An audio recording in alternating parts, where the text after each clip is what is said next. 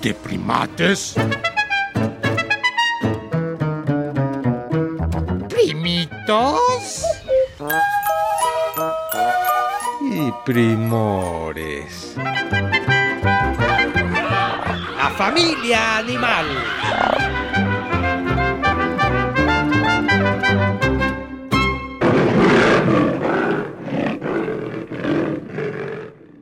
La primate mayor, un príncipe a los reyes magos pidió, pero le trajeron un sapo y pues no lo besó. Ay, es cierto, fue horrible. El 6 de enero estaba con mi hermana en su casita de Tepos y dejé mi zapatito con una carta para los reyes pidiendo un novio, digamos un príncipe. Ay, y me apareció un sapo. Ay, primate mayor.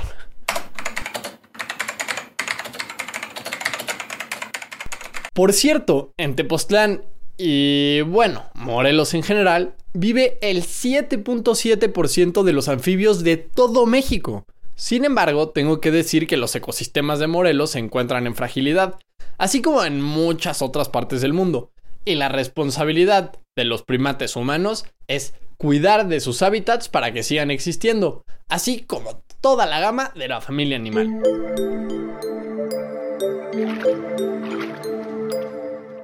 El corredor biológico Chichinautzin abarca 12 municipios de Morelos, el estado, uno del Estado de México y las delegaciones de Milpa Alta y Tlalpan de la Ciudad de México, según me han informado. El Teposteco que está en Tepoztlán y que es un lugar ah, precioso está incluido. Su humedad lo hace un hogar apetecible para sapos y anfibios y ahí mi familia y yo hemos vivido. La humedad que existe en ese lugar y el follaje seco de Ocochal, que es un pasto seco que cae de pinos del bosque y que lo cubre como un chal, nos hace un verdadero hábitat como tal. Perdón que te interrumpa, primón sapón. Es que yo sé que el locochal sirve además para mantener la humedad y para elaborar cosas bien bonitas como canastitas artesanales de la región.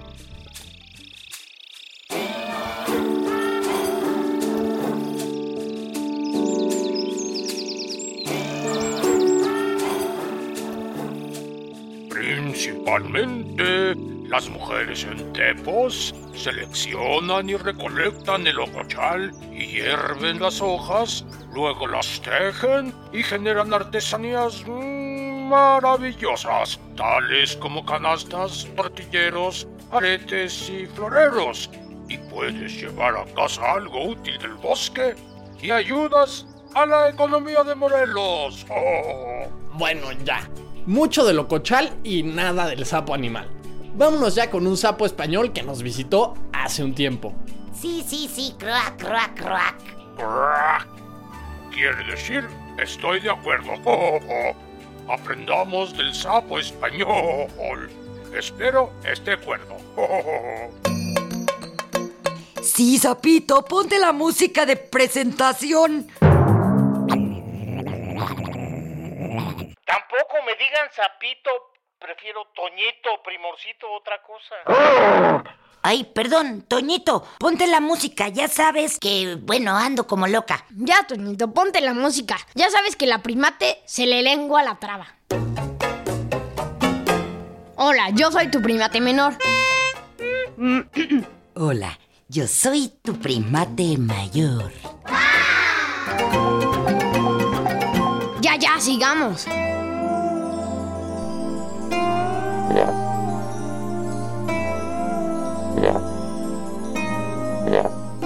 Somos sapos de gran tamaño y no siempre me baño. Entre 60 y 85 milímetros medimos y nuestra hembra es mucho más grandota y sin apenarnos lo decimos.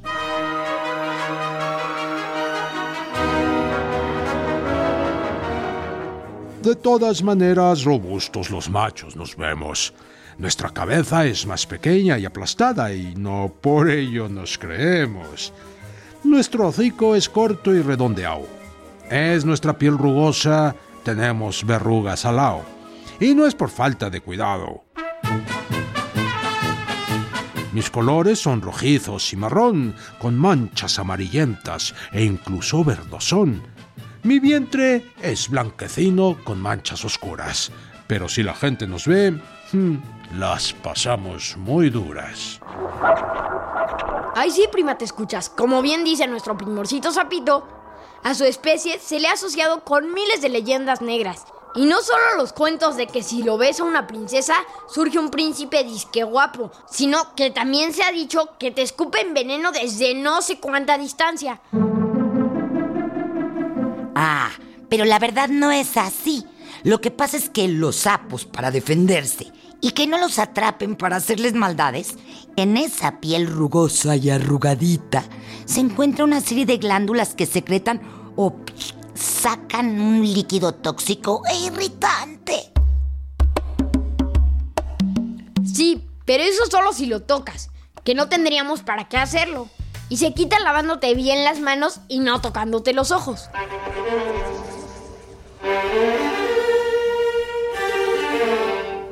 Inventaron que escupía veneno y te dejaba ciego. Eso de ningún pariente mío me lo creo.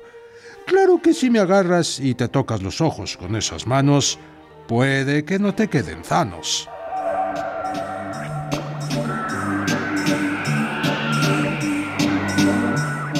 Normalmente nos desplazamos andando, pero también damos saltos y nos divertimos brincando. Mi pariente, el sapo corredor, ni en chunga puede ser saltador.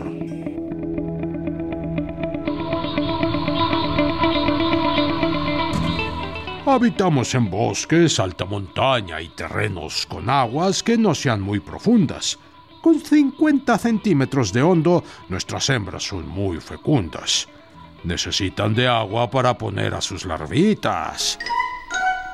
Ya sabremos si tenemos más sapitos o sapitas. Sí, es cierto, primorcito sapito. Resulta que ustedes los sapos comunes no usan charcas para tener a sus hijitos. Requieren de ríos o arroyos que no tengan una corriente rápida y no más de 50 centímetros de hondo.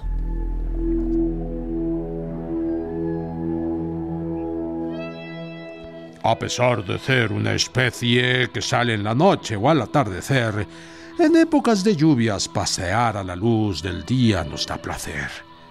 Si el tiempo no es húmedo y está más bien sequito, bajo piedras, hojarasca y troncos me quedo escondidito.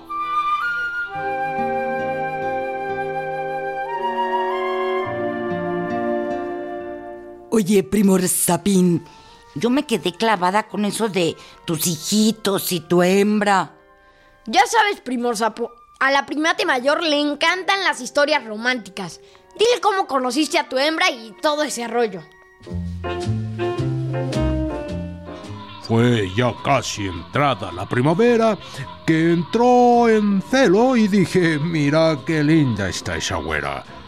Nosotros ocupamos siempre el mismo espacio para reunirnos. Hacemos absolutas migraciones para llegar ahí y nuestras cosas de amor decirnos.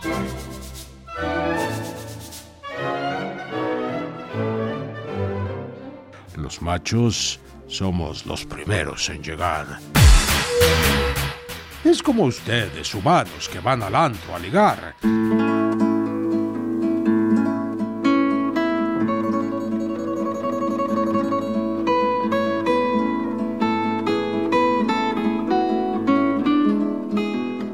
Las hembras se tardan en venir a un par de días, digamos, pero somos pacientes, pues en verdad las amamos. Lo malo es que a veces se organizan broncas de terror, pues el número de hembras que viene es menor.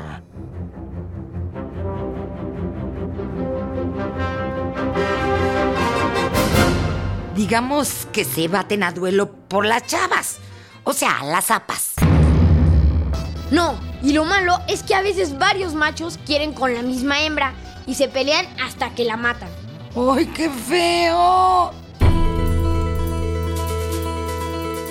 ¿Qué pasó, primate mayor? Otra vez tengo que recordarte que en la familia animal cada quien responde de acuerdo con su naturaleza.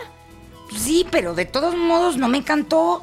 Y digo lo que pienso, también es mi naturaleza. Si me permiten, sigo diciendo que mi hembra me encontró también majo y guapo, por lo que tuve hijitos con ella. Puso las larvitas en el agua, pero... mm, mm, después me dejó un rato. Que no empiece la primate a quererse azotar. Así pasa en los sapos, que siempre te van a dejar. Mi hembra puso más de 1200 huevos. Los machos los fertilizamos y luego en plantas los enrollamos.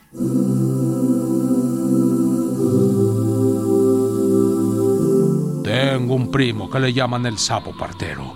Él es grande en tamaño y sí cuida a sus larvas con mucho esmero. Las carga y las cuida hasta que pueden vivir solas. Pero en mi especie es normal irnos, primate mayor. Y porfa, no hagas olas.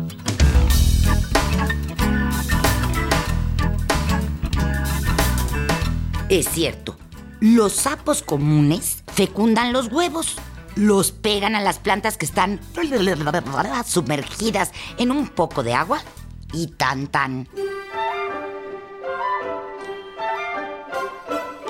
Oigan, prima, ¿te escuchas? Estaba leyendo que estos huevecillos negros que pone la zapa se tardan en desarrollar de 2 a 4 meses. Y eso tiene que ver con la temperatura del agua. Y luego ya, los pequeños sapillos estarán listos para salir del agua y escoger un hogar en tronquitos y así. Claro, para poder venir nuevamente a ese río y encontrar una pareja y tener hijitos. Pero no crean que viven todos esos 2000 sapitos, ya que están expuestos a una serie de depredadores.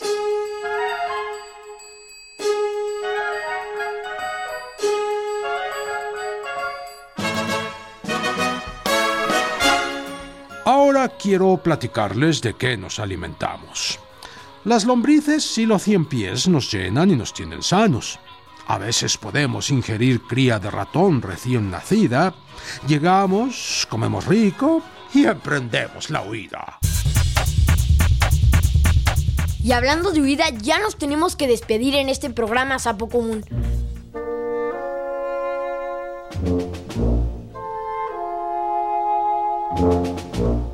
Pero me falta mucho por decir y noto que ya se quiere ir.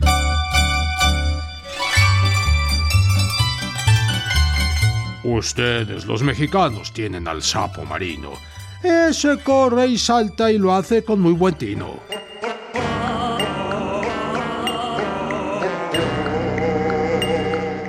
Jolines, que no he dicho que nos podría acabar. El que construyan donde había ríos y charcas, pues nos pasaría a fregar. También con las carreteras hay atropellamientos y los sapos se quedan aplastados en los pavimentos. Las radiaciones solares al acabar la capa de ozono nos viene a afectar. Porfa, esta información no la dejen de pasar.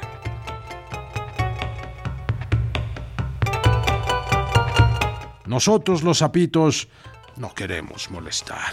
Y si alguien nos ve feos, no nos vayan a matar.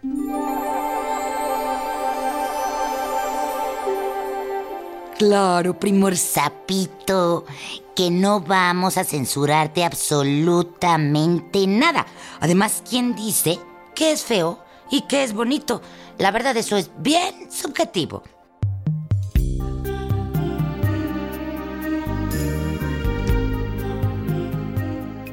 Y bueno, lo importante es recalcar que los primates orates no piensan en toda la fauna que acaban cuando dejan de respetar los hábitats de los animalitos.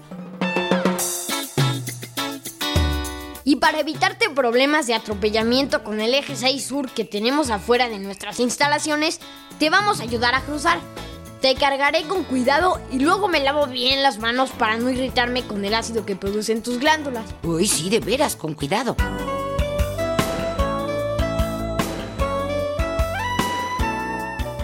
Prefiero viajar por aire. Casi les diría en avión.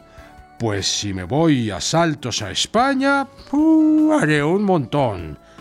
Pónganme en una pecera con plantitas y lombrices, y así llegaré a mis tierras y todos quedamos felices.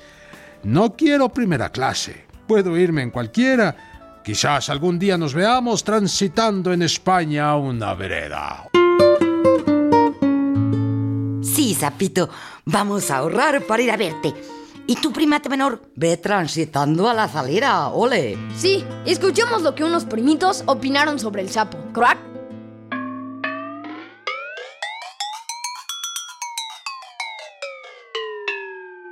El sapo es pegostioso.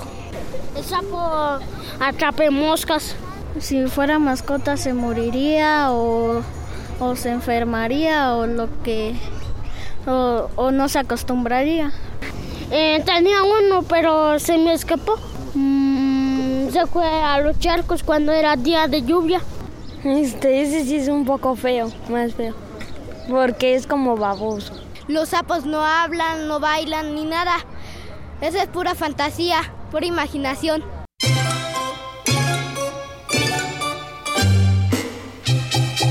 Puedes comunicarte con nosotros por internet. Ah. Oh, oh, oh, tenemos nuevo correo electrónico. Y apunta, apunta. Primates, guion bajo, re, arroba, cultura, punto gov, punto mx. Uh, uh, ¡Ay! Ahora yo, ahora yo. A ver, ahora yo. Primates, guion bajo, re, arroba cultura, punto gov, punto mx. Bueno, quítate, déjame, lo repito. No, no, no. Sí, sí, sí, no.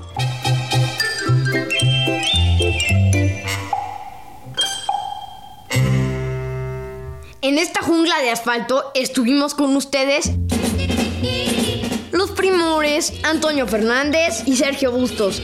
Ah, y Sayuri Sánchez. Los primates Max Lavalle y Lulu Muggenburg.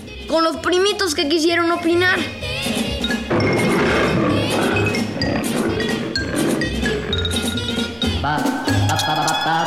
Esta fue una producción de Radio Educación.